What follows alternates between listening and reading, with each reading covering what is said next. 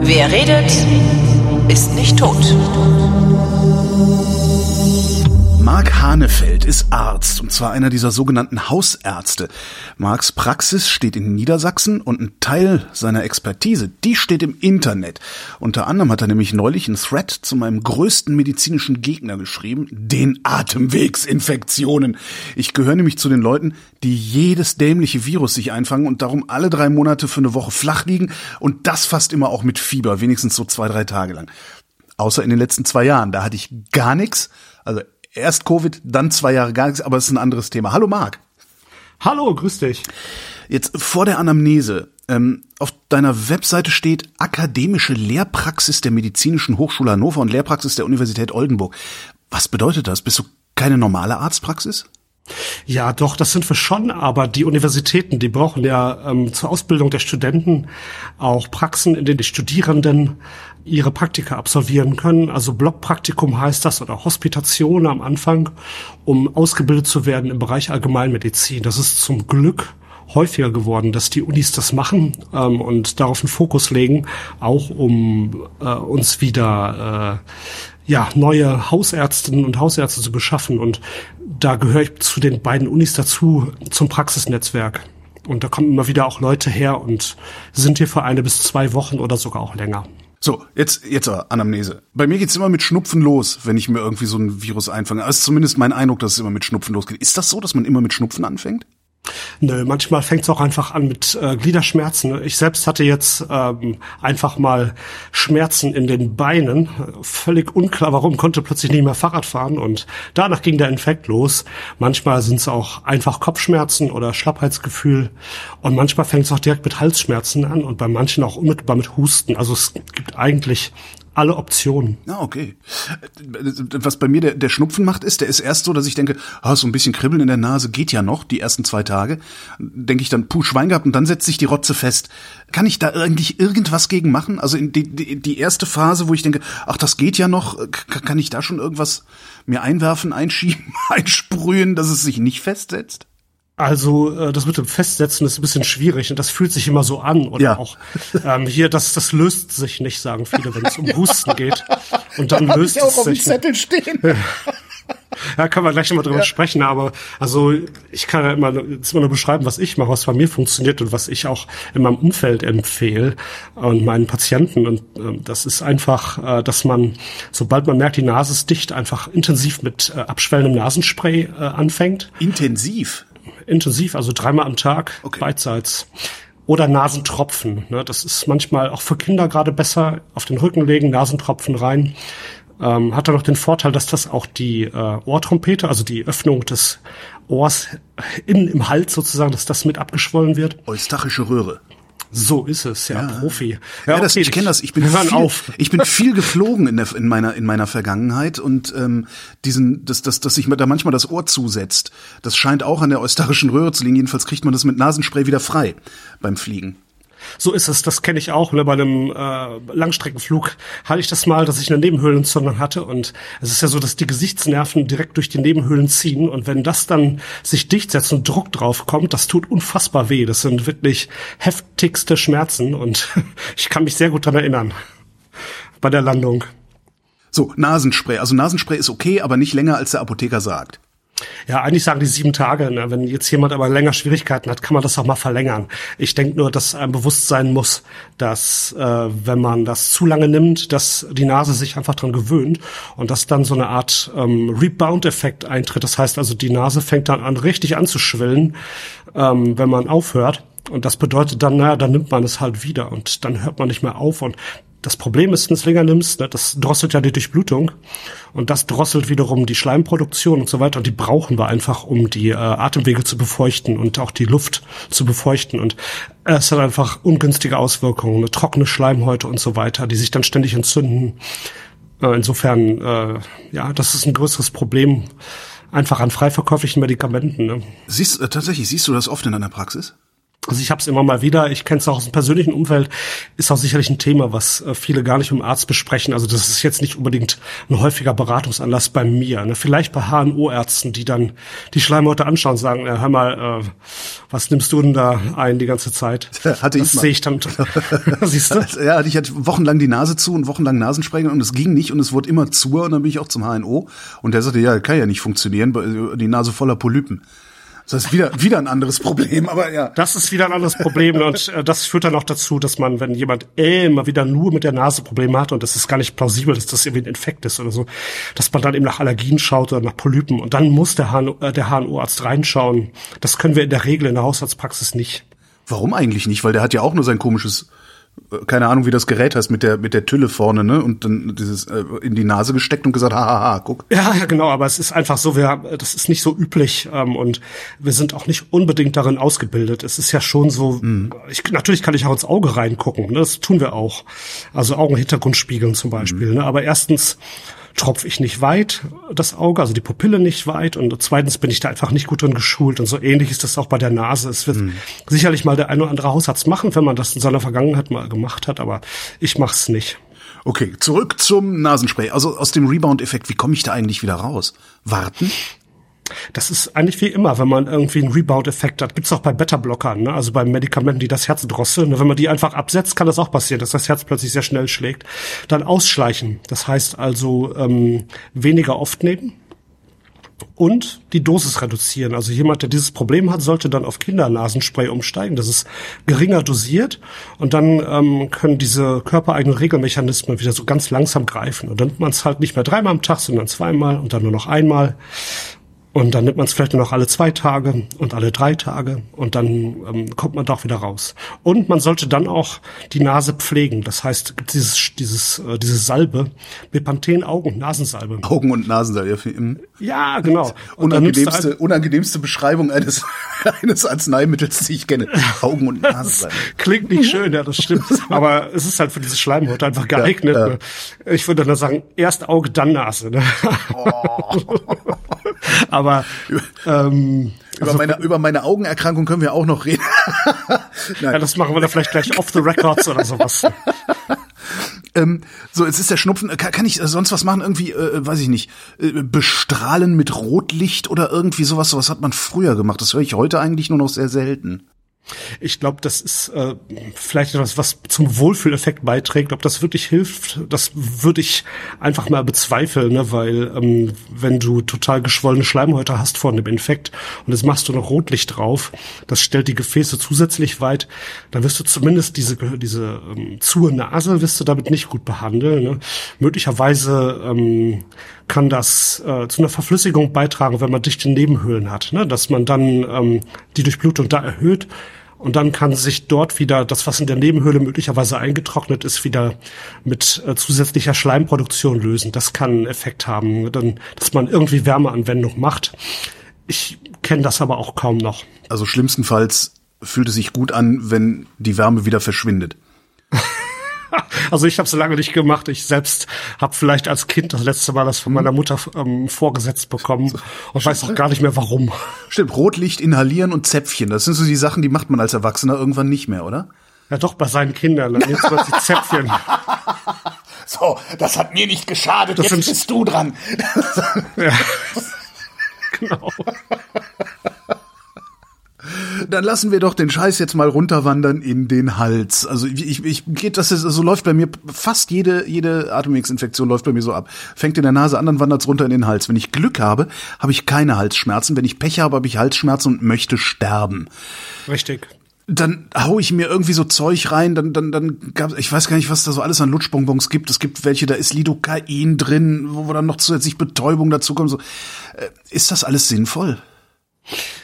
Also ich würde sagen, gerade das, was du gesagt hast, nein. Ne, Also was man tun kann, ist sowas wie Fisherman's Friend oder sowas. Und Ich weiß nicht, wie es mit Werbung ist, aber halt als Also bezahlt werde ich dafür nicht, aber Lutschbonbons, ja, schade auch. Lutschbonbons, die, ähm, die eben so Eukalyptus oder sowas enthalten, was so ein bisschen ähm, reizt, kann man machen, muss man nicht machen. Das kann sicherlich bei starken Halsschmerzen auch ähm, gegenteilige Auswirkungen haben. Ich habe dich gerade richtig verstanden. Ich, ich brauche gar nicht das teure Zeug aus der Apotheke, sondern so stinknormale Hustenbons Bonbons, äh, die, die ich an der Kasse äh, vorne am Supermarkt finde, die reichen aus. Absolut. Also ich würde sagen, das, was du in der Apotheke bekommst, würde ich sogar von abraten. Denn es gibt zwei, zwei Faktoren. Das erste ist, Lidocain ist ja wirklich ein Medikament. Ne? Das benutzt man ja wirklich für eine örtliche Betäubung. Ne? Beim Zahnarzt, gut, Zahnarzt benutzt etwas andere Substanzen, aber ähnlich. Ne? Ähm, und dann kann es eben auch allergisieren. Ne? Und unsere Haut und Schleimhäute sind eben ein sehr großes Immunorgan, also das größte im Körper. Und das kann wirklich allergische Reaktionen machen. Ne? Das kann es verschlechtern. Und das Zweite ist, das kennt, glaube ich, auch jeder aus eigener Erfahrung, der das schon mal probiert hat. Diese Lutschpastillen, die betäuben dann ja die Schleimhaut. Aber der Schmerz ist nicht weg, weil der kommt aus der Tiefe, aus den Nervenfasern, die aus der Tiefe so in Richtung Schleimhautebene hochwandern. Und ähm, die sind dann nicht betäubt. Und das ist ein ganz komisches Gefühl. Da unten Schmerzen. Man bildet sich ein, es wäre besser, dabei ist es das gar nicht, ne? So sieht's aus. Also so empfinde ich das auch. Man hat diesen pelzigen, äh, das pelzige Gefühl im Mund und kann, denkt eigentlich, ja, wo ist mein Mund eigentlich, wo ist meine Zunge? Aber der Rest tut trotzdem weh. Okay, also Halswickel. Ich würde es nicht machen. Also Halswickel zum Beispiel, ähm, klar, aber kühl. Also das Problem ist ja ähm, die, ist die Schwellung. Und wenn man sich vorstellt, die Nervenfasern, die die Schmerzen transportieren, das ist ja alles sehr, sehr fein durchnervt. Das ist sehr, sehr empfindlich und sehr, sehr kleinteilig durchnervt und wird sehr, sehr ähm, intensiv wahrgenommen im Gehirn. Alles, was Gesichts-Mundbereich ist, Hals. Und ähm, das Problem ist, wenn jetzt die Schleimhaut anschwillt, dann werden diese feinen Nerven auch alle gequetscht und entzünden sich mit. Und das führt dazu, dass dann ähm, dort die Schmerzen entstehen. Also das heißt, was kann man machen? Also erstens mal Schmerzmittel nehmen, Ibuprofen, ähm, Novalgin, I meinetwegen. Ibuprofen gegen Halsschmerzen? Ja, also ich mach's auf jeden Fall, okay. klar. Ne? Also im Prinzip ist ja so, dass diese äh, ganzen Schmerzmittel die äh, Schmerzreaktion durch ähm, ja, Botenstoffe, die dort ähm, die Schmerzauslösung weiter transportieren, das wird geblockt. Stimmt, Schmerz ist Schmerz. Und es gab auch mal so eine Werbung für Aspirin. Äh, die ging auch, mir tun die Beine weh. Ja, nimm eine Aspirin. Nee, ich habe gesagt, mir tun die Beine weh, ich habe keine Kopfschmerzen. Ja. Ähm, das heißt, ich kann bei jedem Schmerz erstmal davon ausgehen, dass mir eine Schmerztablette hilft?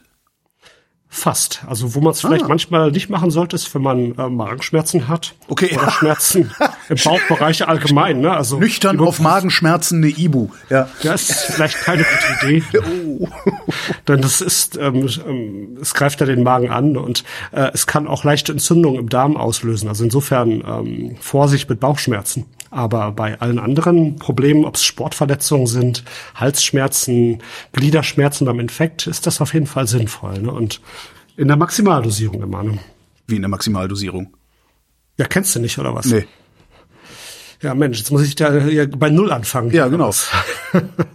also Ibuprofen ähm, sollte man bis maximal 2,4 Gramm nehmen als Erwachsener am Tag. Ach so, ja gut, nee, das ist klar, aber so viel, das ich weiß gar nicht, das. Das sind und ja. eigentlich das, das Maximum, was ich empfehle, ist dreimal 600 Milligramm. Ja. Für manche funktioniert auch dreimal 400, ne, wenn du so eine 50 bis 60 Kilogramm Frau nimmst oder sowas, ne, oder ähm, einen Jugendlichen oder so. Das kann auch funktionieren.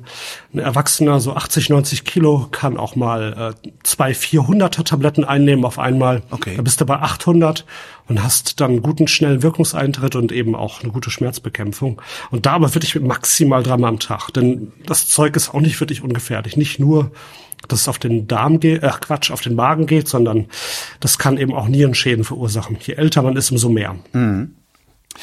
Du hattest gerade Novalgin erwähnt. Das habe mhm. ich auch zu Hause, aber das musste ich mir verschreiben lassen. Ja. Kann man das bedenkenloser nehmen oder ist es gerade deshalb verschreibungspflichtig, weil man noch stärker aufpassen muss als bei Ibuprofen? Also Novalgin ähm, ist ähm, so eine ähm, Eigenheit für Deutschland. Also zum Beispiel in Frankreich, da habe ich auch mal gearbeitet, da gibt's das gar nicht. Ähm, der Grund ist, dass es sehr selten, ich glaube eins zu einer Million oder sowas, so eine sogenannte Agranulozytose machen kann. Das bedeutet, äh, die weißen Blutkörperchen ähm, werden in der Produktion gehemmt. Das kann sehr, sehr gefährlich sein. Ohne weiße Blutkörperchen haben wir keine Abwehr mehr. Also das kann, in dem Fall kann das tödlich sein. Es ist allerdings extrem selten aus gutem Grund wird's aber äh, wirklich dann gemacht, wenn man äh, zum Beispiel Leute hat, bei denen man Ibuprofen eben nicht anwenden kann. Also insbesondere Älteren, über 70 Jahre ungefähr. Und bei dieser Personengruppe werden ja auch häufiger Blutbildkontrollen durchgeführt, so dass man dann automatisch eine ähm, Überwachung hat dessen. Aber es ist einfach so, Schmerzmittel haben alle auch ihre Nebenwirkungen. Ne? Auch Ibuprofen bei älteren Leuten kann auch bei ähm, Herzerkrankungen eben diese verschlechtern. Also auch zum Beispiel die Herzinfarktgefahr äh, ein Stück weit vergrößern. Nie schwarz-weiß denken bei sowas. Ne? Das macht einen gewissen Effekt. Ne? Das ist nicht so, dass man jetzt einen Herzinfarkt bekommt, weil man das nimmt. Aber man muss beachten, es tut halt was. Ähm, es gibt ja so diesen, diesen Spruch, äh, ohne Behandlung dauert eine Erkältung 14 Tage, mit Behandlung dauert eine Erkältung zwei Wochen. Ähm, Stimmt. Gibt's irgendetwas, womit ich die Heilung unterstützen kann? Weil im Moment reden wir nur über Dinge, die's, die das Kranksein erträglicher machen. Ja, äh, sollen wir noch mal eben schnell zu den Halsschmerzen was ja, sagen? Bleiben, ja, genau, wir bleiben, genau, machen wir mal Halsschmerzen. Ich, ich habe meinen meinen meinen Killer-Tipp nämlich noch. Ähm, es gibt ja diese ähm, alten tradierten Geschichten, also das, was sich so weiter verbreitet in den Familien und so weiter. Ne? Wenn man erkältet ist, heißen Tee trinken ja, so Zwiebelsaft. Ja, weiß ich nicht. Zwiebelsaft äh, würde ich jetzt eher direkt wieder ausspucken, aber heißer Tee kennen wir alle, wenn man ein bisschen krank ist und so und Fieber hat oder wenn man ähm, schlapp ist, das tut einem gut. Aber nicht bei, nicht wenn die Halsschmerzen so dominierend sind, wie du gerade sagst, du möchtest sterben wegen der Halsschmerzen. Man kann kaum seinen Speichel runterschlucken. Wenn man aufwacht morgens, tut es bestialisch weh, als wenn man Rasierklingen gegurgelt hätte und so weiter. Und dann nimmt man eben nicht was Heißes, sondern man trinkt Eiskaltes, eiskalt mit Eiswürfeln. Damit sich die Gefäße verengen. Genau, es schwillt ab und und ich sage auch immer so, es stimmt vielleicht nicht ganz, aber was machst du bei einer Sportverletzung? Ne? Siehst du auf dem Sportplatz beim Fußball, machst Eisspray drauf. Ne? Es betäubt einfach auch ein bisschen die Nervenendigung. Und auch nach meiner persönlichen Erfahrung und nach dem, was ich von meinen Patienten so höre, wenn man mal wieder drüber spricht, ist ja doch selten. Ne? Die kommen dann mit der Erkältung, dann irgendwann sieht man die wegen was anderem wieder. Aber das funktioniert ganz gut. Na und vor allen Dingen, man, man redet ja, man redet ja gar nicht so lange über eine Ecke. Also ich meine, also so viel Zeit, wie du dir jetzt für dieses Gespräch nimmst, kannst du dir ja selten im Alltag für einen äh, Patienten nehmen, der da mit einer Erkältung reinmarschiert. Ja, genau. Wir gehen jetzt alles durch, einmal was so kommt. Man fokussiert dann in der ähm, in dieser Infektsprechstunde auf die äh, hauptsächlichen Beschwerden einfach ne, und sagt, Mensch, das kannst machen und das solltest du lieber nicht machen. Ibuprofen, Novalgin, äh, was du noch gar nicht erwähnt hast, ist Paracetamol. Warum nicht? Na, also man kann das machen, das ist ja auch frei verkäuflich und so weiter. Ähm, ich finde Paracetamol, ehrlich gesagt, kein besonders gutes Schmerzmittel. Ich finde nicht, dass es besonders gut funktioniert. Bei wem es so ist, ist okay, das, das kann sein. Bei den meisten Menschen wird es als Schmerzmittel nicht gut funktionieren, sobald man erwachsen ist. Ich kann auch gar nicht genau erklären, warum das so ist, aber ähm, benutze ich eigentlich äh, fast nie als Empfehlung für meine älteren oder für meine erwachsenen Patienten. Bei Kindern hingegen ist das teilweise nicht schlecht. Wie kriegst du eigentlich Fieber runter? Oder wie krieg ich das Fieber runter? Na, es sind all diese Substanzen machen Fieber runter. Ähm, Paracetamol, ähm, Ibuprofen, Novalgin, all das äh, in unterschiedlichem Ausmaß. Man kann auch Wadenwickel machen, ne, dass du also kühles, kühle Wadenwickel machst und dadurch auch dein Blut abkühlst. Die Frage ist, ob sein muss. Weil das passiert ja auch nicht ohne Grund. Äh, stimmt, die habe ich mir allerdings auch noch nie gestellt, die Frage. ja. ja. der Körper will, will dadurch einfach, ähm, also was sind die, die Zeichen der Entzündung? Ne? Schwellung, Rötung, Schwellung, Schmerz. Ja, und was passiert dort? All das passiert deswegen, weil die Gefäße sich weitstellen. Der Körper sieht zu, dass dort weiße Blutkörperchen in vermehrter Zahl dorthin gebracht werden, dann ins Gewebe einwandern können und dann können die, sagen wir mal, das, was einen da krank macht, wegfressen. Und ähm, im Prinzip ist Fieber ja erstmal ähm, eine normale Abwehrreaktion vom Körper. Nur ist es natürlich so, wenn äh, man jetzt über 40 Fieber bekommt, dann sollte man das schon senken. Das ist aber zum Beispiel bei Kindern schon die Grenze, die ich den Leuten immer sage. Lass das Fieber erstmal über 40 kann man behandeln. Und äh, außerdem ist es so, dass ich auch den Erwachsenen gar nicht empfehle, jetzt großartig nach dem Fieber Medikamente zu nehmen, sondern danach, ob man, ob es einem also wie es einem geht, ob man so starke Gliederschmerzen hat, dass man sich gar nicht bewegen oder kaum liegen kann oder ähnliches. So, jetzt Heilung unterstützen. Geht das? Kann, kann, man, kann man bei solchen Infektionskrankheiten die Heilung unterstützen mit zu Hause, also frei verkäuflichen Mitteln oder, oder, oder Hausmitteln, was wir so kennen? es gibt eigentlich nichts, wo man äh, die äh, Erkrankung mit beschleunigen kann oder die Heilung. Das Einzige ist, man merkt ja, wie schlapp man ist. Und ich sage immer zu den Leuten, an der Stelle merkt man, was das Immunsystem für einen Energiebedarf hat. Dass das einen so den Akku leer saugt. Und eigentlich der beste Ratschlag ist, das zu akzeptieren. Und zu sagen, okay, das ist jetzt so. Ne? Man kann sich ja dopen dann mit Ibuprofen, dann schafft man wieder mehr. Aber es ist vielleicht nicht gut, dann, äh, was weiß ich, den Garten umzugraben oder ähnliches. Wie ist denn eigentlich ähm. mit Ernährung? Also das Problem ist ja auch, ich liege ich lieg flach, habe keinen Appetit, ich höre auf zu essen. Das ist der größte Fehler dann wahrscheinlich auch, ne? Also ja, klar, man sollte versuchen, so ein bisschen was zu sich zu nehmen. Die Lust vergeht einem ein wenig. Ich denke aber auch, dass das ähm, auch in gewisser Weise toleriert werden muss. Ich glaube nicht, dass es besonders schädlich ist, wenn man jetzt weniger isst in diesem Moment. Also ich hätte gedacht, dass man bei Kräften bleibt oder irgendwie sowas, also bei den Kräften, die man dann sowieso nicht hat. Ja, also das, kann, das ist sicherlich was für die Wochen danach, nicht akut für die äh, für die Heilung, aber für die Wochen danach, wenn man äh, jetzt so ein bisschen was noch an Kalorien zu sich nimmt, dass man so einen gewissen Muskelabbau vermeidet, der dann passiert. So, äh, die Halsschmerzen haben wir durchgestanden, aber der Husten, der ist immer noch da. Meine Ärztin meinte mal, die ist jetzt leider in Pension gegangen, meine Ärztin meinte mal, ähm, wenn ich persönlich der Ansicht sei, irgendwelche Hustenmittel aus der Apotheke würden helfen, dann würden sie das eventuell ja sogar auch tun. Mit anderen Worten, der Scheiß taugt all nix. Äh, hatte die recht? Kann ich darauf verzichten? Also ich denke auch, dass das meiste, was man so frei ähm, kaufen kann, wenig Wirkung hat. Es gibt wohl einige Naturheilmittel, die einen gewissen Effekt haben auf den Hustenreiz. Aber letztendlich ist das ein schwieriges Thema mit dem Husten. Ähm, ich glaube, äh, das ist einfach auch so tradiert. Äh, dass, ähm, das heißt also äh, weitergegeben als kollektive Erinnerung, dass Husten einfach gefährlich sein kann, obwohl er das heutzutage gar nicht mehr so großartig ist. Weil Diphtherie, was hatten wir? Krupphusten hatten wir, was hatten wir genau. denn noch? ähm, Tuberkulose. Tuberkulose, genau. Was hat ja, was die, die Älteren ähm, als galoppierende Schwindsucht bezeichnen. Schwindsucht, die, genau. dass, dass die Leute husten, ja, und dann, mhm. dann irgendwann spucken sie Blut und dann sind sie kurz später tot. Ne? Ich ja. glaube, das hat sich ins kollektive Gedächtnis eingegraben und deswegen ist Husten immer noch etwas, ob das jetzt Patienten selber sind oder ähm, Menschen, die im Pflegeheim arbeiten und dort hustende Bewohner haben ähm, Husten, da muss jetzt unbedingt was passieren. Äh, und das ist nicht immer so. Aber es ist natürlich auch ein extrem unangenehmes Symptom und deswegen gibt es durchaus Möglichkeiten, was dann zu, dran zu machen. Ist denn, also mein Problem ist, ich habe, wenn ich Husten habe, habe ich den meistens sehr, sehr heftig und das wirkt sich dann tatsächlich auch auf meine gesamte äh, Torsomuskulatur aus. Also mir tut irgendwann alles weh. Ich habe irgendwann, glaube ich, ist, ich vermute mal, dass das ein Muskelkater ist, den ich dann habe, so im Zwerchfell und weiß der Geier wo. Kann ich da eigentlich irgendwas machen? Auch eine Ibuprofen nehmen vielleicht?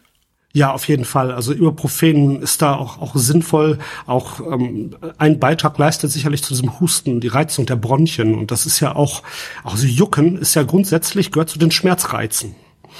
Ne? Und ähm, das hilft dann schon an dieser Stelle ein Stück weit, aber das reicht meist nicht aus. Jedenfalls nicht, um den Husten zu unterdrücken. Nee, das ist klar. Aber was kann ich denn machen, um den Husten zu unterdrücken? Also es gibt ja so Säfte, wie hieß denn dieses Zeug? Ich weiß nicht mehr, da, da gab es auch so eine schöne Werbung mit so einer menschlichen Pyramide, wo der äh, dann äh, in der untersten Ebene einer Husten hatte und dem haben sie dann diesen Saft gegeben und dann konnten sie die Pyramide bauen. Olaf hat Husten. Olaf hat Husten hieß es, genau. Das ähm, kenne ich nicht. musst du mal googeln, vielleicht gibt's das irgendwo. Ähm, kann ich das machen? Also ist das sinnvoll, den Hustenreiz zu unterdrücken? Also da gibt's ganz unterschiedliche Ansichten dazu. Ich muss erstmal sagen, ähm, grundsätzlich ist so, wer Husten direkt bekommt mit dem Infekt, der, der geht meistens auch mit dem Infekt weg. Das ist meistens innerhalb von einer Woche dann auch weg. Ähm, das ist so eine Erfahrung. Ich denke auch, dass das daran liegt, dass zum Beispiel RSV, das ist ja gerade eins der Viren, die so durch die Kindergärten und dann auch durch die Erwachsenenwelt geht, das macht, geht halt einfach schnell auf die Bronchien. Deswegen ist es für kleine Kinder auch so gefährlich. Und ähm, das ist bei Erwachsenen eben auch so. Dann hustet man einfach direkt. Das geht meistens wieder weg. Und dann gibt's eben eine, eine zweite Geschichte. Das ist der postinfektiöse Reizhusten. Das heißt also, man hat einen Virusinfekt bekämpft, Halsschmerzen sind weg, Kopfschmerzen sind weg. Und eine Woche später fängt man an zu husten. Und das kann ewig dauern. Also äh, und unsere Fachgesellschaft sagt, bis sechs Wochen ist normal. Also okay. das ist dann nicht besorgniserregend, dass man jetzt irgendwie Diagnostik machen müsste, ein Röntgenbild oder oder abhorchen. Ne? Viele kommen auch zum Abhorchen. Ähm, da muss man auch sagen, mh, hm, also wenn man jetzt Sorge hat, man hat eine Lungenentzündung, da gibt es auch, auch andere Kriterien, aber die Chance, dass ich eine Lungenentzündung mal eben so höre, ist vielleicht so 10, 20 Prozent. Ne? Also die meisten werde ich mit Abhorchen übersehen. Na, also ich, ich, ich hatte sowohl äh, schon mehrfach diesen lang, lang andauernden Reizhusten als auch schon mal eine Lungenentzündung. Das merke ich doch selber, was ich habe, oder? Ja, wenn man schon mal die Erfahrung gemacht hat. Ne? Die meisten haben das nicht. Ne? Und äh, ich glaube, da ist auch die Gesundheitskompetenz der Bevölkerung in den letzten Jahren gesunken. Ich glaube, dass wir es ein bisschen als Schulfach brauchen. Aber grundsätzlich, ähm, also ich benutze das Abhorchen zum Beispiel, um zu gucken, hört sich das Atemgeräusch verschärft an, aber da habe ich einen Eindruck, dass die Bronchien verengt sind, weil dann haben wir einen Ansatzpunkt, was zu ändern. Ähm, um Lungenentzündung geht's mir da ehrlich gesagt weniger, in den meisten Fällen. Das kommt, kommt aufs Alter an. Aber was können wir machen? Ich glaube, da waren wir. Also grundsätzlich, ähm, man kann ähm, inhalieren. Und zwar mit ähm, heißem Wasser, wo man auch, was weiß ich, so ein Hustentee zum Beispiel, oder da kann man aus der Apotheke solche Kräuter und sowas nehmen, die man reinpackt. Und ähm, aber nicht 100 Grad. Ne? Das hat man vielleicht schon mal manche ausprobiert. Brennt das Gesicht und die Atemwege brennen, aber es ist nicht besser. 55, 60 Grad. Also nicht 100 Grad und das Gesicht drüber. Dann es gibt wirklich Menschen, die machen das, oder? Es, ja, es gibt alles. Ja. Deswegen muss man ähm, schon sehr vorsichtig sein. Ne? Also das Inhalieren, äh, kann, ich, kann ich auch mit einem Kamillentee machen, den ich im, im Schrank liegen habe? Meinetwegen ja, ne? Also ich glaube, da geht's wirklich darum, dass man, also Kamillentee weiß ich nicht. Ich glaube, das gibt dann doch ähm, Substanzen wie, wie, äh, weiß ich gar nicht, Salbei, Fenchel und so weiter, die so ein bisschen mehr ähm, ätherische Öle haben. Vorsicht, bei, bei ganz starkem Hustenreiz kann das natürlich auch mehr reizen. Ne? Ich denke, das Entscheidende ist einfach der Wasserdampf, der entsteht und ein bisschen dazu beiträgt, dass die Bronchien äh, innen geschmeidiger werden wieder. Hausmittel. Wie lange mache ich das, wenn ich inhaliere? Also hänge ich da eine Viertelstunde drüber oder reicht sieben Atemzüge? Ah, ich würde sagen fünf bis zehn Minuten, ehrlich gesagt. Ja. Und äh, für Kinder ist das meistens gar nicht so gut. Da gibt's ja solche Inhalationsgeräte, die verdampfen einfach. Ne? Pariboy. Ja, nee, sowas will man ja haben eigentlich. Ne? Ja. ja. Und also wir können was tun, ne, wenn so starker Husten da ist. Und ähm, ich finde, du hast ja gerade die Frage gestellt, ähm, ist es sinnvoll, den zu behandeln oder nicht? Und also ich habe im Studium gelernt, dass man Husten nicht behandeln soll, weil der Körper hätte ja recht, und das müsste raus. Und sonst, wenn man das drin lässt und man hustet nicht ab, dann lässt, dann, dann lässt man den ganzen Rotz da drin, der da eigentlich raus soll. Dann liegt der unten in der Lunge rum. Ja, also ich glaube, da kommen wir wieder darauf zurück, auf den, den Spruch, den wir gerade mal eben am Anfang ähm, genannt haben. Äh, das löst sich nicht, was manche sagen. Äh, das, was sich da nicht löst, ist nicht Schleim, der raus müsste. Das, was sich da nicht löst, ist ein Gefühl, dass die Schleimhaut geschwollen ist das löst sich auch nicht, das hustet aber auch nicht raus.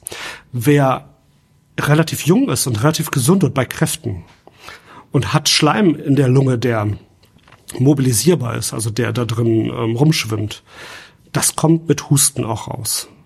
Immer. So viel Kraft haben wir. Das heißt also, diese Sorge muss man nicht haben, außer bei Patienten, die halt sehr krank sind, sehr gebrechlich, sehr bettlägerig. Da muss man eben mit Hustenblockern vorsichtig sein, weil wenn die dann keinen äh, Hustenstoß mehr haben oder keinen Hustenreiz mehr, dann laufen die halt eben unter Umständen voll. Ne? Da müssten aus meiner Sicht immer noch mal andere Dinge dazukommen, dass also insgesamt auch so eine Beeinträchtigung da ist, dass diese ganzen Reflexe oder auch die Kraft der Atemmuskulatur und der Hustenmuskulatur blockiert sind. Bei ähm, der Allgemeinbevölkerung, ich sag jetzt mal unter 60, sag ganz grob jetzt einfach, alle, die so doch sich jung fühlen und gesund und Sport machen können und so weiter. Shuttle Marlboro am Tag noch die, reinkriegen. Na, das ist dann das nächste Problem. Ne? Der häufigste Grund für Husten in Deutschland ist ja äh, tatsächlich äh, Rauchen.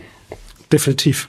Aber davon abgesehen, ist es so, ähm, man, man kann was tun. Und ich finde auch, wenn man das so sich mal vorstellt, man hustet und die ähm, Schleimhaut wird dabei auf, die Bronchien werden auf 200 kmh oder sowas beschleunigt dabei. Und wenn man sich vorstellt, das ist ja einfach ein Reizzustand durch, durch Botenstoffe, durch, durch Rötung, Reizung, Schwellung in den Luftwegen.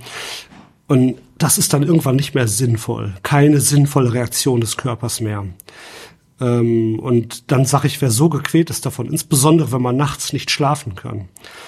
Das ist eigentlich so der, die hauptsächliche Frage, die ich stelle. Können Sie nachts schlafen oder nicht? Und wenn die Leute sagen, nee, können sie nicht, dann sage ich, pass auf, dann ähm, werden wir das jetzt behandeln. Und da gibt es eigentlich zwei Strategien. Die eine ist ähm, Hustentropfen nehmen und da gibt es auch welche, die funktionieren, nämlich kodeinhaltige Tropfen. Sind die frei verkäuflich oder muss sie verschreiben? Es sind verschreibungspflichtig, weil das ist eine äh, Substanz, die ähm, aus dem Opium kommt, also so wie Morphium. Ein Alkaloid, das heißt also, das ist ja so ein, so ein Mischmasch Morphium, ne? die äh, Opiat, Opiumpflanze. Und es gibt da verschiedene Substanzen drin, die, ich sag mal, unterschiedlichen Fokus haben. Ne? Das eine ähm, ist gut gegen Schmerzen, das andere macht einen bewusstlos, das andere ähm, macht Verstopfung, das andere äh, wird die, ähm, den Hustenreiz oder auch die, die ähm, Atemtätigkeit etwas unterdrücken. Das tut das ja nämlich auch. Deswegen muss man vorsichtig sein damit. Ähm, Gerade je älter man ist und je jünger man ist. Ne? Bei Kindern ist die Zulassung äh, entzogen worden. Also darf man Kinder nicht mehr verschreiben, weil unreifes Atemzentrum und so weiter, das kann halt schon mal dazu führen, in extremen Ausnahmefällen, aber das kann man nicht vorhersagen, dass man ähm, ein Atemproblem bekommt. Und das kann mitunter dann ja schon mal lebensbedrohlich sich auswirken. So, deswegen, es ist verschreibungspflichtig. Ähm, das heißt dann Codein, Paracodein und sowas gibt's als Tropfen. Und ähm, das funktioniert recht gut. Und wenn ich dann wieder gesund bin und noch was übrig habe davon, kann ich mir das einpfeifen, damit's dreht. Ja, das wird leider gemacht und deswegen äh, gibt's gibt's das auch als äh, ja als Missbrauch ist gerade, glaube ich, auch en vogue oder vielleicht auch gerade nicht wieder. Vor ein, zwei Jahren ging das mal rum, dass Jugendliche das nehmen. Deswegen schreibe ich auch immer relativ kleine Packungsgrößen auf. Und ähm, ja, Vorsicht auch mit Autofahren zum Beispiel, ne, weil es kann schon mal auch ein bisschen drehen, also auch wie Alkohol. Deswegen, ähm, da muss man aufpassen. Um das, um das dann aber überhaupt zu bekommen, muss ich halt auch wirklich bei meiner Ärztin sitzen und die muss merken, dass ich am Ende bin, sozusagen ja, hoffe ich, dass die meisten das auch so halten. Ich mache so, dass wer das braucht, dass er, dass er sich vorstellen muss. Erstmal auch, um, um schwerere Krankheitszustände auszuschließen. Das ist ja auch meine Aufgabe. Und ähm, dann eben auch, um sich zu vergewissern, dass es auch wirklich indiziert ist. Das ist ja schon wichtig. Und also das ist die eine Strategie. Und das funktioniert recht gut. Die andere Strategie ist, die Bronchien etwas erweitern. Asthmaspray. Ja, genau. Asthma-Spray, das gibt's auch als Tropfen für Leute, die das nicht einnehmen können. Und aus irgendwelchen Gründen, also entweder mental nicht in der Lage oder ähm, können aus irgendwelchen Gründen haben sie eine Antipathie gegen Sprays oder sowas. Und das kann man eben machen. Und diese Asthma-Sprays ähm, ist die erste Stufe, dass du was nimmst, was kortisonhaltig ist. Cortison schwillt ab beruhigt auch ein Jucken. Kennen wir vielleicht, kennen vielleicht manche von ähm, juckender Haut, wo Cortison drauf geschmiert ja, wird. Ja. Ich habe sogar so ein Spray, also es ist mit dem roten äh, äh Drehding sie unten dran. da gibt's ja auch verschiedene. Ja, ja da gibt's halt verschiedene. Die, kleine, die, kleine, die kleinen gelben Pillen, sagen manche Leute, die nehme ich. Na, es gibt tatsächlich, das scheint eine Farbkodierung beim, beim Cortison-Asthma-Spray zu geben, habe ich. Äh, ja, das stimmt schon, da, da ist was dran. Ähm, Aber trotzdem sollte man immer noch mal drüber reden, was, das stimmt. was denn jetzt eigentlich? Ja, das stimmt. Es gibt auch so viele äh, Präparate, Kombipräparate, wo auch beides drin ist und so weiter. Okay. Deswegen vorsichtig. Ich überlege gerade, wie das heißt. Kann das Budesonid heißen? Budesonid, das ist richtig, genau. Ja, ja, ja, ja. Budesonid äh, ist sehr gut geeignet und genau das gibt es zum Beispiel auch für Kinder, um das in diese Inhalationsgeräte reinzuwerfen und das funktioniert auch gut. Moment, ich kann, ich, ich, ich kann mein Asthmaspray, also ich habe mein, das ist, ich benutze das saisonal, ja. Das, ich kann mein Asthmaspray benutzen, um meinen Husten ein wenig zu lindern. Ja, du sparst mir in dem Moment sogar zwei, drei Minuten, weil ähm, du weißt schon, wie es geht. in der Infektsprechstunde brauche ich nur sagen, okay, kannst nehmen, der und der Dosis und bitte den Mund ausspülen danach. Ja. Kannst du ja wahrscheinlich ja, ja, genau. und ähm, bei anderen muss ich eben zeigen, wie es geht. Ne? Weil du weißt ja, gerade wenn es Spray ist, und nicht ein Pulver, ist es relativ schwierig. Meins ist ein Pulver. Ähm, das, Dann ja. ist es ein bisschen einfacher. Ja, ne? ja, da hat man bei Pulver hat man wenigstens das Gefühl, es käme was an. Aber genau, bei Spray, Spray, ist immer so, dass du denkst, was ist denn jetzt passiert? Hier ist ja gar nichts passiert. Ja, genau. Da, ähm, da muss man eben kurz einmal schulen, wie man es macht. Wie schulst du? Was sagst du den Leuten? Äh, durch das Ding durchatmen und während des Einatmens sprühen oder wie machst du das dann? Ja, genau. Ausatmen durch die Nase, das Ding in den Mund nehmen und dann, ähm, jetzt sind wir im Podcast und nicht im Fernsehen oder sowas, ne? aber ich zeige da mit ausgebreiteten Armen, ne? bis hierhin einatmen, ne? und zwar mitten am Anfang der Einatmung. Ne? Es bringt nichts, wenn man es vor der Einatmung reinsprüht, dann klatscht es an die Rachenhinterwand und es bringt auch nichts, das am Ende der Atmung zu nehmen, dann landet es vielleicht in der Luftröhre, aber nicht mehr in den tiefen Atemwegen. Das heißt also vollständig mit der Atmung mitnehmen und die dauert ja auch jetzt nicht, nicht zehn Sekunden, sondern mal zwei Sekunden oder sowas. Ne? Das heißt, man muss gut koordinieren und dann eben wirklich bis in die, in die letzte Ecke reinatmen, Luft anhalten für zehn Sekunden und dann langsam durch die Nase ausatmen. Aber jetzt ist das Problem, das Zeug ist ja auch verschreibungspflichtig. Das krieg ich, das kann ich mir ja nicht. Also ich habe jetzt, ich, ich, bin in der komfortablen Situation, Asthmatiker zu sein, äh, im Wesentlichen Allergie getrieben oder eine Allergiezeit getrieben. Das heißt, bei mir steht so ein, so ein, so ein, so ein äh, wie nennt man das denn, so ein Inhalator rum. Ähm, hat jetzt sonst niemand. Eigentlich will man das doch aber dann in seiner Hausapotheke haben, oder nicht?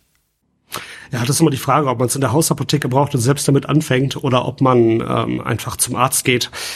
Guck mal, das ist ja äh, zum Beispiel jetzt bei mir in der Praxis so, dass wir ähm, obwohl wir alle überlaufen sind, schon dafür sorgen, dass man innerhalb von ein, zwei Tagen in die Infektsprechstunde kommt. Ne? Und eigentlich am gleichen Tag, wenn es irgendwie geht, ne? aber zuletzt war es schon ein bisschen schwierig einzuhalten, ne? weil wir so viel Zulauf hatten. Aber ähm, dann kann man das schon klären. Und zur Not, wenn man den Patienten schon kennt, kann man das eben auch äh, OTC ähm, rausgeben, over the counter. Ähm, wenn man das schon kennt und wenn man weiß, ja, ist ein Patientin, Patient, die oder der sich auskennt, ähm, und wo, wo man auch sich darauf verlassen kann, dass das so stimmt, was einem erzählt wird. Und daher kennt man ja seine Patienten auch. Das ist ja der Vorteil als Hausarztpraxis. Wenn ich in der Notaufnahme arbeiten würde im Krankenhaus, würde das ja ganz anders aussehen. Oder in der Notarzt, in der Notdienstzentrale. Ne, das, da kann man das nicht so einfach machen. Ja, da bin ich mal hingegangen, weil ich äh, im Urlaub meine verschreibungspflichtigen Medikamente vergessen hatte. Die haben, ja. die haben mich auch gefragt, ob ich nicht mehr alle Tassen im Schrank habe. Seitdem gehe ich nie mehr in die Notaufnahme, es sei denn, es blutet. Also ja, Notaufnahme ist auch nicht für deine verschriebenen Medikamente. Das wäre wirklich der KV-Notdienst oder irgendeine Arztpraxis. Ne?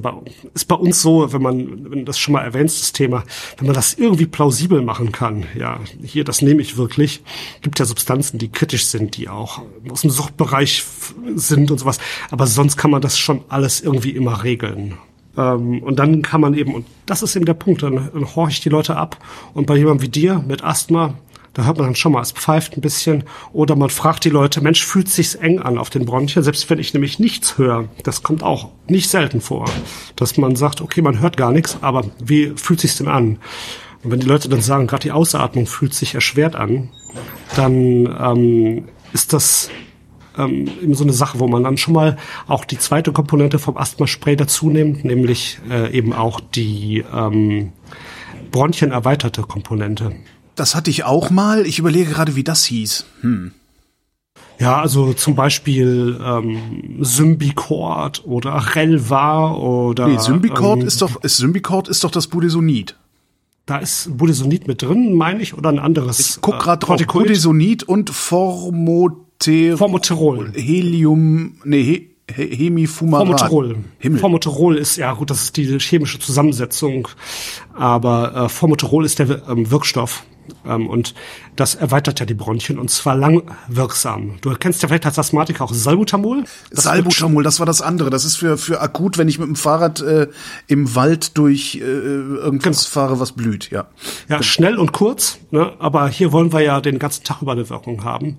Ähm, vielleicht kennst du es auch, wenn man Salbutamol mal mehrere Hub nimmt, dann, dass man ein bisschen Herzklopfen kriegt. Ne? Oh ja. das ja, ist ja ein Stoff, der auf, auf, auf verschiedene Rezeptoren wirkt. Ne? Und diese befinden sich halt auch am Herzen. Ne? Das spart ja unser Körper. Es gibt immer wieder Sachen, die finden sich wieder. Und die Sachen, die am Herzen schnell machen, die machen eben an der Lunge die Bronchien weit. Ne? Das ist derselbe Effekt, nämlich so ein, ähm, ja, wo die Muskeln werden stärker durchblutet, die Bronchien erweitern sich, das Herz ist schneller, die Herzkraft steigt, also kann ich mehr Leistung bringen. Das ist so ein, so ein ähm, Aggressions, äh, eine Aggressionsreaktion, ne? oder wenn man ähm, fliehen muss oder sowas. Ne? Also aus der Urzeit sozusagen. Und äh, natürlich wird das nicht sehr stark wirken, wenn ich das bloß inhaliere, denn das soll ja in der Lunge fokussiert wirken. Aber so ein bisschen was, ein Stückchen kommt auch immer ins Blut. Und es gibt halt sehr empfindliche Personen, bei denen geringe Mengen schon ausreichen, dass die das merken. Da sind wir alle unterschiedlich. Und ähm, dann ähm, merkt man das. Deswegen sollte man das sagen, ne? weil bei deinem Salbutamol, da ist es nach einer Stunde wieder weg. Ne? Aber bei dem anderen Zeug, ne, wenn mal jetzt ähm, Symbicort oder sowas das wirkt halt bis zu zwölf Stunden. Und da merkt man das eben so lange. Muss man, muss man einmal, ähm, einmal aufklären ne, und sagen, okay, weiß Bescheid, wenn es passiert, weißt du, warum es so ist. Keep cool und abwarten. Zurück zum Hustenreiz. Also du sagst, sechs Wochen ist eigentlich kein Problem. Ich habe sechs, sechs Wochen Dauerhusten sozusagen. Ist zumindest medizinisch nicht wirklich ein Problem. Was husten diese Leute denn eigentlich aus? Weil die sitzen ja mit mir in der U-Bahn.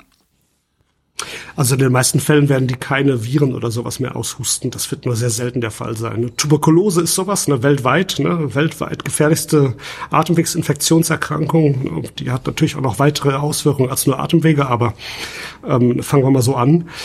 Äh, die husten eventuell dauerhaft aus, ne? Wenn du auf, auf Langstreckenflügen bist oder sowas. Aber in der Straßenbahn jetzt, äh, wenn du in Berlin bist oder so, du weißt natürlich bei den Leuten der U-Bahn nicht, äh, in welchem Stadium die sind. Ne? Haben die noch ähm, funktionstüchtige Viren, die noch leben? Oder ist das nur eine postinfektiöser Reizhusten? Und du wirst ja kaum rumgehen und fragen. Jetzt mal umgedreht, wenn ich jetzt mal von, von mir selber ausgehe, kann ich das irgendworan erkennen, ob es ein postinfektiöser Reizhusten ist oder ob ich tatsächlich noch infektiös bin? Also in aller Regel ist ja so, dass du ähm, so eine Infektion an den zusätzlichen Symptomen merkst. Das heißt also Gliederschmerzen, Kopfschmerzen, ähm, alle die Symptome, die so eine Infektion ausmacht. Und dann kann man eigentlich als Faustregel sagen, dass die meisten Atemwegsinfektionen für ja, fünf bis sieben Tage ansteckend sind und dann nicht mehr. Ne? Bei Covid haben wir jetzt gerade gemerkt, dass das auch mal länger sein kann. Bei der Grippe ist es sicher eine Woche und ein Stück länger, auch bis zu zehn Tage, würde ich denken. Ach nur, weil ich hatte vor vielen, vielen Jahren mal eine Grippe, eine, also eine mhm. Grippe, Grippe, eine Influenza. Mhm. Äh, mir ging's drei Wochen schlecht. Ja klar, das ist dann die Reaktion, die dann eintritt. Ähm, aber das heißt nicht unbedingt, dass dann noch vermehrungsfähige Viren jetzt da sind. Ne? Nee, also das ist, denke ich mal, auch ähm, bei diesen Covid-Erkrankungen oder wie auch immer, was, was wir auch immer haben, ob es äh, Influenza ist, Covid oder ähm, RSV, die, dass man sich schlechter fühlt, das sind dann noch andere Mechanismen, die dazu führen im Körper. Was denn eigentlich mit Antibiotika? Gib mir doch mal ein Antibiotika. Gib mir ein Antibiotika, genau. So ein bisschen das ist dann so ein bisschen was, wo man kurz zusammenzuckt genau. innerlich. Ja, ich thematisiere das nicht großartig. Natürlich nicht, aber ja. ist, äh, so oberlehrerhaft auftreten muss man nicht. Ne? Und äh, nicht jeder hatte das Glück. Nee, um so aufzutreten gibt's Pech, um so aufzutreten, um so aufzutreten gibt's Podcaster. Das müssen die Ärzte nicht auch noch machen. genau, richtig. Ah, das sollte vielleicht einen gründen, ne? Genau. Sehr schön. Sprechstunde. genau. Sprachstunde. Nein, also so, ja. Antibiotika sind, sind in den meisten Fällen nicht hilfreich. Und ähm, da muss man auch sagen, äh, der, äh, es gibt sicherlich auch da unterschiedliche ähm, Angewohnheiten dazu. Und wir haben auch gerade in der Ärzteschaft, die ein bisschen in die Jahre gekommen ist, haben wir das noch sehr viel, dass schnell und frühzeitig Antibiotika gegeben werden. Und also das eine, was man dazu sagen muss, Antibiotika helfen gegen ein bestimmtes Spektrum an Bakterien. Ja, aber gegen ein gewisses Spektrum. Das ist ja schon ein Unterschied, was man für einen Infekt hat. Dann ist es so, dass sie gegen äh, Viren nicht helfen. Gegen Viren helfen keine Antibiotika. Und daher werden sie bei der Virusinfektion, wenn man jetzt nur die nimmt, auf keinen Fall in irgendeiner Form eine ähm, Verkürzung der Krankheit machen. Kommen auch manchmal Leute, die sagen, also bei mir, wenn ich jetzt erkältet bin, helfen immer nur Antibiotika. Das ist aber ein Effekt, ähm, den machen auch zum Beispiel die Homöopathen für sich ähm, gültig. Natürlich, wenn man äh, zwei Wochen wartet, ist ein Infekt immer weg. Wenn man in der Zwischenzeit irgendwas unternommen hat, dann schreibt man dem gerne zu, dass man das war. Das ist auch eine Gefahr von ärztlicher Behandlung allgemein. Ich habe dies und jenes gemacht, also hat das geholfen. Das stimmt ja nicht. Muss man sich immer hinterfragen. Und bei Antibiotika ist es so ähnlich. Ja klar, wenn man Antibiotikum genommen hat, man ist eine Woche später gesund, dann setzt sich im Kopf fest, das Antibiotikum war es. Ne? Ja klar, man nimmt solche Medikamente ja auch meistens exakt kurz nach dem Höhepunkt ja. der Erkrankung. Also wenn es gar nicht mehr anders geht, wenn dich am dreckigsten fühlt, dann gehst du zum Arzt und dann muss, was der Arzt gemacht hat, ja auch notwendigerweise geholfen haben. Ja. Genau. Und dann kommen ein paar Probleme eben auch zum Tragen, die Antibiotika äh, mit sich bringen. Das ist Resistenzen ganz wichtig. Das ist meine größte Angst, ehrlich gesagt, dass ich irgendwann an irgendeinem Bakterium äh, verrecke gegen das Resistenzen äh, in der Bevölkerung sind oder im, im Alltag oder wie man es nennt. Genau, also wir haben auch die ersten äh, Isolate, zum Beispiel aus Blutkulturen, hat eine Kollegin auf Twitter neulich ähm, demonstriert, wo kein Antibiotikum mehr ähm, sensibel war. Keins. Das, das ist ähm, tatsächlich, da, davor habe ich mehr Schiss als vor jedem Virus, das irgendwie um die Welt gehen könnte gerade, ja. Ja, ich sag mal so, ne, also wir sind ständig dabei, uns gegen äh, Viren und Bakterien zu wehren, unser Körper. Und irgendwann kann das nicht mehr und dann gewinnen die Oberhand. Ne? Spätestens, wenn man verstorben ist, sieht man das dann an der Verwesung. Also das ist, das ist erstmal der normale Gang des Lebens, den du beschreibst. Ne? Ja. Irgendwann passiert's. Aber äh, es ist schon richtig, dass man nicht ähm, unnötig an einem äh, normalerweise eigentlich behandelbaren Infekt sterben sollte, wenn man eigentlich noch ähm, zumindest lebensfähig ist und Lebensqualität hat. Ich denke mal, das ist das, worauf man es äh, einmal runterbrechen kann. Und ja, also Resistenzen sind ein Problem. Und wenn wir Antibiotika einsetzen unkritisch, dann bilden sich Resistenzen. Die wirken halt nicht nur in deinen Nebenhöhlen oder in der Lunge, sondern die wirken immer auch auf unsere Darmbakterien und die sind sehr gut in der Lage, sich das zu merken, die äh, Antibiotika und Resistenzen zu bilden. Ne? Die lernen dann, hm, hier, das kann ausgeschleust werden, das Antibiotikum, und dieses, diese Fähigkeit führt dazu, dass sich die, die das können, eben mehr vermehren. Und plötzlich hast du eine äh, Keimflora, die eben das kann. Habe ich diese Resistenzen eigentlich nur in meinem Körper oder ist das was, was ja quasi infektiös sich dann auf andere Menschen verbreitet? Normalerweise findet das keine großartige Verbreitung. Ähm, das kann allerdings in Familien mal eine Rolle spielen. Vom MRSA kennen wir das. Das sind ja Staphylokokken auf der Haut. Die sind überwiegend, also die können auch in der Nase sein, das ist der Klassiker, oder halt auch in, in feuchten Körperfalten, also den Leisten beispielsweise.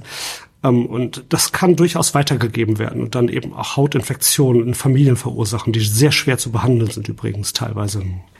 Wenn du irgendwann äh, keine Antibiotika mehr hast, die man einfach so nehmen kann, äh, dann oder auch die, die man dort lokal drauf schmiert, nicht funktionieren, oder ist es so ausgebreitet, dass du ähm, systemisch, also durch, ähm, dadurch, dass das Antibiotikum per Blutbahn gestreut wird in den Körper behandeln musst, dann musst du eben auch schauen, dass die Antibiotika, die ähm, verfügbar sind als Tabletten, dass man, dass die noch wirken. Und da gibt es schon durchaus Tendenzen, dass man da in kritische Bereiche kommen könnte irgendwann. Heißt aber auch dann, ähm, dass wenn ich persönlich für mich sehr darauf achte, so wenig wie möglich Antibiotika zu mir zu nehmen, ist die Wahrscheinlichkeit, dass sie mein Leben lang wirken, umso größer.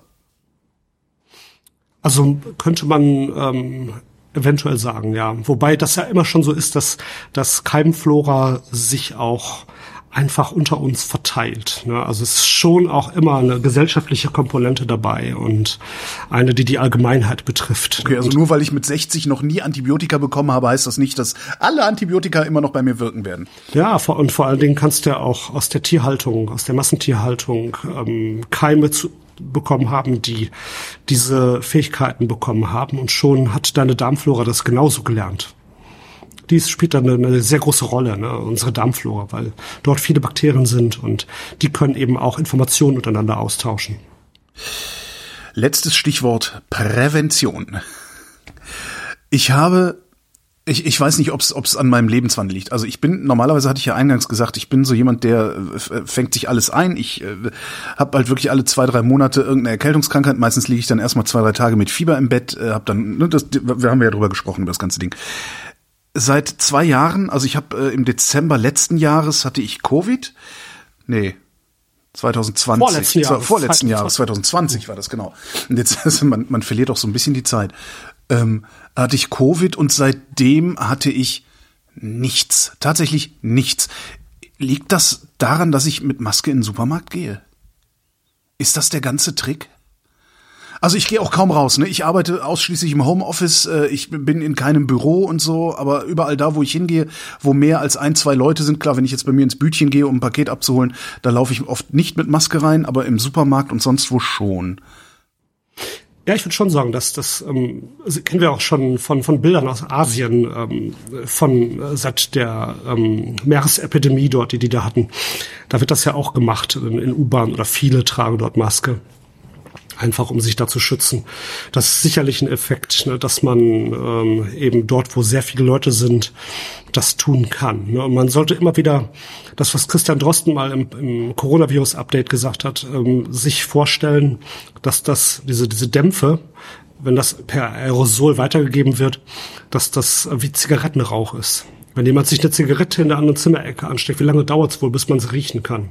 Und wenn man es riechen kann, dann hat man eben die Konzentration eben ähm, in der Nase, die dort ähm, auch eine, ja, eine Viruslast machen kann, die einen krank machen kann. Also das heißt also, das ist schon so, dass man durch solche Maßnahmen sich schützen kann. Dann bei Erkältungsviren bei den, zum Beispiel bei den Rhinoviren oder Entroviren hilft auch Händewaschen. Das ist bei Covid zum Beispiel ja was ganz anderes. Da hat das nur einen ähm, nachrangigen Effekt einfach. Und das heißt, mein, mein, mein äh, Handdesinfektionsfläschchen äh, nach der U-Bahnfahrt zu benutzen, ist immer eine gute Idee. Das ist nicht falsch, ne? Also das ist schon so, Noroviren oder Entroviren oder sowas, auch Durchfallerreger und sowas sind was. Und wenn du es häufig mit der Nase hast, ähm, dann und es da anfängt, dann kann man nochmal einen Rückgriff nehmen auf ähm, die Verhinderung von antibiotikapflichtigen Erkrankungen oder den, den Schnupfen wegkriegen. Man nimmt nämlich dem Körper helfen, in dem abschwellenden Nasenspray eben auch eine Nasendusche anwenden.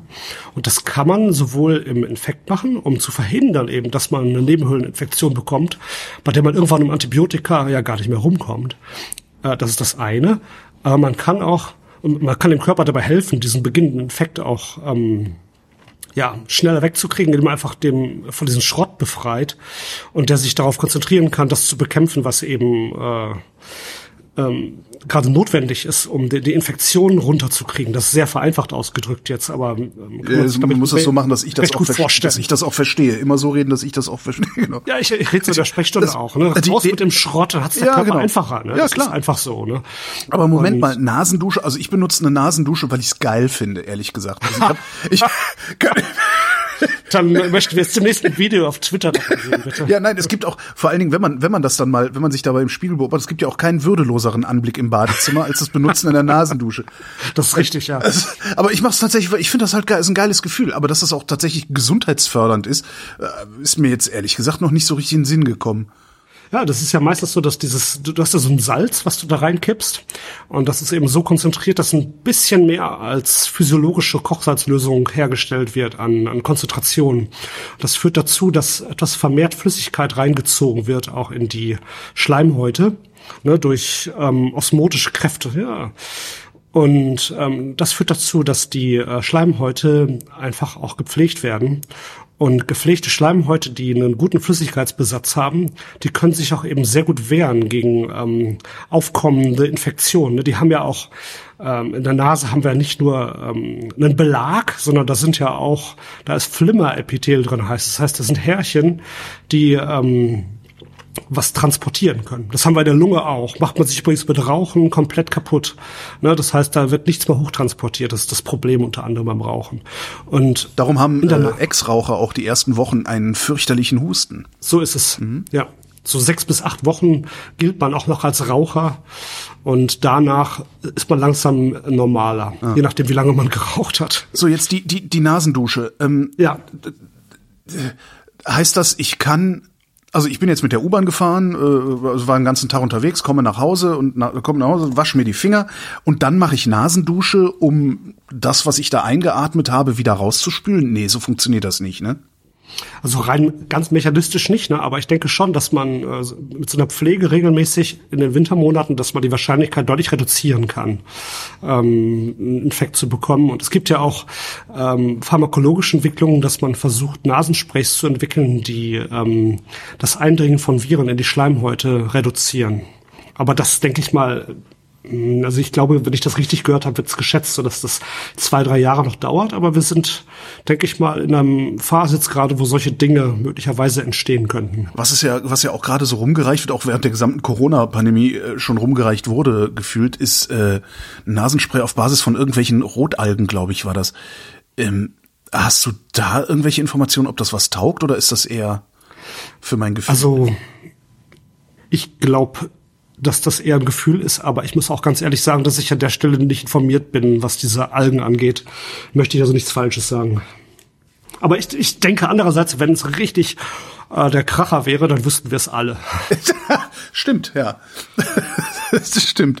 Ähm, wie oft würdest du denn so eine Nasendusche machen? Morgens und abends oder einmal die Woche oder? Ja, ich bin ja, ich bin ja auch so ein äh, Nasenmensch. Ne? Ich hatte äh, Nasenscheidewand, äh, Operationen zwei Stück und ich hatte auch Polypen in der Nase. Und äh, wenn man mein Foto anguckt, äh, ich habe türkische Vorfahren. Ich glaube, da ist das auch häufiger. Ähm, und Wie, was? ja, also Polypen in der Nase. Echt? Der Türke Ja, hat Polypen? naja, also ich glaube, dass es ähm, in, in dem ähm, Bevölkerungsbereich häufiger ist, habe ich mal gelesen. Kann Okay. ich mich aber irren, kann man mich gerne korrigieren. Ist ja auch aber lustig. durch in dem Familienzweig ist es jedenfalls sehr ausgeprägt, das weiß ich. Und ähm, ja, also ich mache das im Winter tatsächlich auch morgens und abends. Und ich glaube, das ist ganz gut. Und viel häufiger macht auch gar keinen Sinn, auch wenn man erkältet ist. Ähm, das ist dann auch irgendwann zu viel. Lauwarm natürlich, ne? Nicht zu heiß, nicht zu kalt. Ich glaube, das versteht sich von selbst. Muss man aber auch lernen. Naja. Ja. Ähm, Man macht, man macht seine Erfahrungen im Leben, sag ich mal. Ich habe irgendwo, ich weiß gar nicht, wo das war, eventuell sogar in dem Thread von dir habe ich eine Frage von, von irgendeiner Userin gesehen, ähm, äh, worauf man denn beim Kauf von Nasenduschen achten sollte, äh, ob es da überhaupt Unterschiede gibt. Und da ist mir eingefallen, ja, es gibt Unterschiede. Ähm, man kann darauf achten, ob der Knubbel vorne am Auslass, da ist ja so eine Auslasstülle und vorne ist ein Knubbel dran, der, den, der das Nasenloch verschließen muss. Es kann sein, dass der zu klein ist. Es gibt unterschiedliche Größen bei den Dingern, je nachdem, was für einen Hersteller man hat. Und ich hatte schon mal eine von einem Hersteller, da konnte ich mir das Ding einfach so in die Nase reinjagen. Ähm, und das hat halt nicht funktioniert. Äh, das, das heißt, das ist, das ist das Ding, worauf man achten kann an der Stelle, um hier auch mal was Anscheinend ja. Konstruktives beizutragen. Ja, nicht schlecht. Ich bin beeindruckt. Das habe ich, das habe ich nicht gewusst. Also ich habe die, das ich glaube zwei oder drei von den Dingern in meinem Leben gehabt und die haben alle äh, einigermaßen großen Auslass gehabt. Also diesen Knubbel, der dazu führt, dass dann die äh, Nasenöffnung vorne abgedichtet wird. Also wenn man es einführen kann, die Nase ist was falsch, würde ich sagen. Also regelmäßig Nasendusche, äh, ähm, regelmäßig Hände waschen, das haben wir ja gelernt. Und vielleicht in der, in der infektionsreichen Zeit tatsächlich mit der FFP2-Maske nur noch Bus fahren, auch wenn die anderen das nicht machen? Also das kann man sich echt überlegen. Ähm, Also- ja, also ich würde Ganz so das viele auch Masken, erwägen. wie wir alle noch zu Hause rumliegen haben. Also ich habe ich hab keinen keinen Bock mehr da drauf und ähm, ich möchte auch nicht mich, mich ständig erkälten. Das hat auch überhaupt keinen Sinn, ähm, außer dass es einem nur noch schlechter geht. Also es ähm, führt auch zu Infektionsketten einfach, weil jede, jeder Infekt auch ein bisschen das Immunsystem beeinträchtigt. Und dann kriegt man immer nur jeden nächsten noch einfacher. Und ähm, das, was du vielleicht auch kennst oder auch viele andere aus Arztpraxen, dass man wegen irgendwas dahin kommt. Ich sag jetzt mal orthopädisch mit was, oder mit sowas. was anderem wieder geht, ja. Genau, weil's, weil's, weil überall rumgehustet wird, ne? te- teilweise auch sehr, sehr, sehr demonstrativ. Ähm, das wird's bei mir in der Praxis zum Beispiel nie wieder geben. Es wird immer eine separate Infektsprechstunde geben, die, äh, in der sich das eben nicht durchmischt oder möglichst Das gering- meinst du mit Infektsprechstunde? Es gibt, du sagst dann also nur Dienstags und Donnerstags ist nur für Nee, Leute wir machen jeden Tag, jeden Tag eine Infektsprechstunde, die mittags losgeht. Und äh, alle, die anrufen und sagen, sie brauchen eine Krankschreibung oder ähm, was weiß ich, die äh, werden dorthin einbestellt und dann wird eben auch im wenige Minuten Takt wird eben schnell geguckt, ob was Besonderes vorliegt, ähm, also ob irgendwas Gefährliches ist, eine Krankschreibung gemacht und geschaut, ob eine Behandlung in irgendeiner Form Rezept, sag ich mal, notwendig ist. Und das wird komplett getrennt eben sonst von chronischen Erkrankungen. Stell dir den 80-jährigen Diabetiker mit schwerer Herzinsuffizienz vor, der dann im Wartezimmer sitzt und nebenan sitzt ein jüngerer Mensch, der Grippeviren äh, rumhustet. Das wird es nie wieder geben und ich werde auch immer äh, in der Infektsprechstunde selbst eine FFP2-Maske tragen. Hoffentlich irgendwann nicht mehr in der normalen Sprechstunde, aber dort immer. Ich will das einfach nicht haben. Nee, das ist, weil es ist halt auch unangenehm. Ich verstehe auch tatsächlich nicht, was die, ich, der, der, der, der größte Teil der Bevölkerung scheint das ja zu sein, warum denen das so egal ist, regelmäßig krank zu sein. ich, aber gut. Ich glaube, das ist vielleicht nicht unbedingt egal, aber das Bewusstsein muss einfach her, dass man äh, sich anstecken kann in bestimmten Situationen, dass man bestimmte Dinge dabei beachtet und dass man eben nicht ähm, krank wird. Ne? Wir müssen ähm, und dann im Bett liegt, weil das bereut dann jeder irgendwann. Das ist einfach so. Und ähm, die Leute wissen nicht, wo es her ist. Es kommt mit Verzögerung. Fast alle, viele sagen, sie haben sich erkältet, weil sie gestern im Kalten gearbeitet haben. Kann, ohne Virus geht's nicht. Ohne Virus wird man nicht krank. Natürlich kann viel, wenn man viel im Kalten ist, äh, geht's den Schleimhäuten nicht ganz so gut. Das hat einen Effekt. Aber letztendlich, ohne Virus geht's nicht. Ne? Und ähm, außerdem hat auch jede oder fast jedes Virus hat eine Inkubationszeit von mehreren Tagen. Das heißt, von gestern kann es nicht kommen, weil man da Aber von, von wann kann es denn dann kommen? Also so meine stinknormale äh, äh, grippaler Infekt, den ich so hab. Ähm, ja, keine Ahnung. du wirst irgendwie von der, mit dir Kontakt gehabt haben. Naja, klar, aber wie, wie, wie lange ist das her? In der Regel. Ich würde sagen, in der Regel drei, vier Tage. Drei, vier Tage. Mhm. Kann auch mal länger sein. Bei Covid waren es mal auch fünf bis zehn Tage gewesen, ganz am Anfang. Ne? Das, da war es ja wirklich schwierig. Und man konnte auch schon Viren ausscheiden, bevor man ähm, symptomatisch wurde. Ne? Das ist ganz perfide gewesen. Ne? Und äh, das ist ja auch nach wie vor äh, ein gewisses Thema. Bei der Grippe ist es auch so. Und ähm, ja, größtes Problem, aber das ist für uns, für unser Gehirn, wir versuchen ständig unser Gehirn versucht ständig Zusammenhänge herzustellen und gleichzeitig ist es besonders schlecht da drin, das zu tun. Und ähm, da müssen wir ständig gegen kämpfen. Ne? Und vor 100 Jahren haben die Leute, oder 150 Jahren, haben die Leute noch gedacht, das käme aus, ähm, aus dem Boden als Dämpfe wenn man krank wird. Miasmen. Miasmen, genau. genau. Und äh, ich glaube, das, das ist halt einfach Arbeit, sich das alles bewusst zu machen und dann äh, eben auch entsprechend darauf zu reagieren. Das ist halt nicht immer direkt, was man dann merkt, sondern es kommt halt ein bisschen mit Verzögerung. Soweit die Infektionssprechstunde. Die Esoterik-Sprechstunde machen wir dann ein andermal. oh nee. Vielen Dank fürs Gespräch. Ja, sehr gern. Ich danke dir für die Einladung.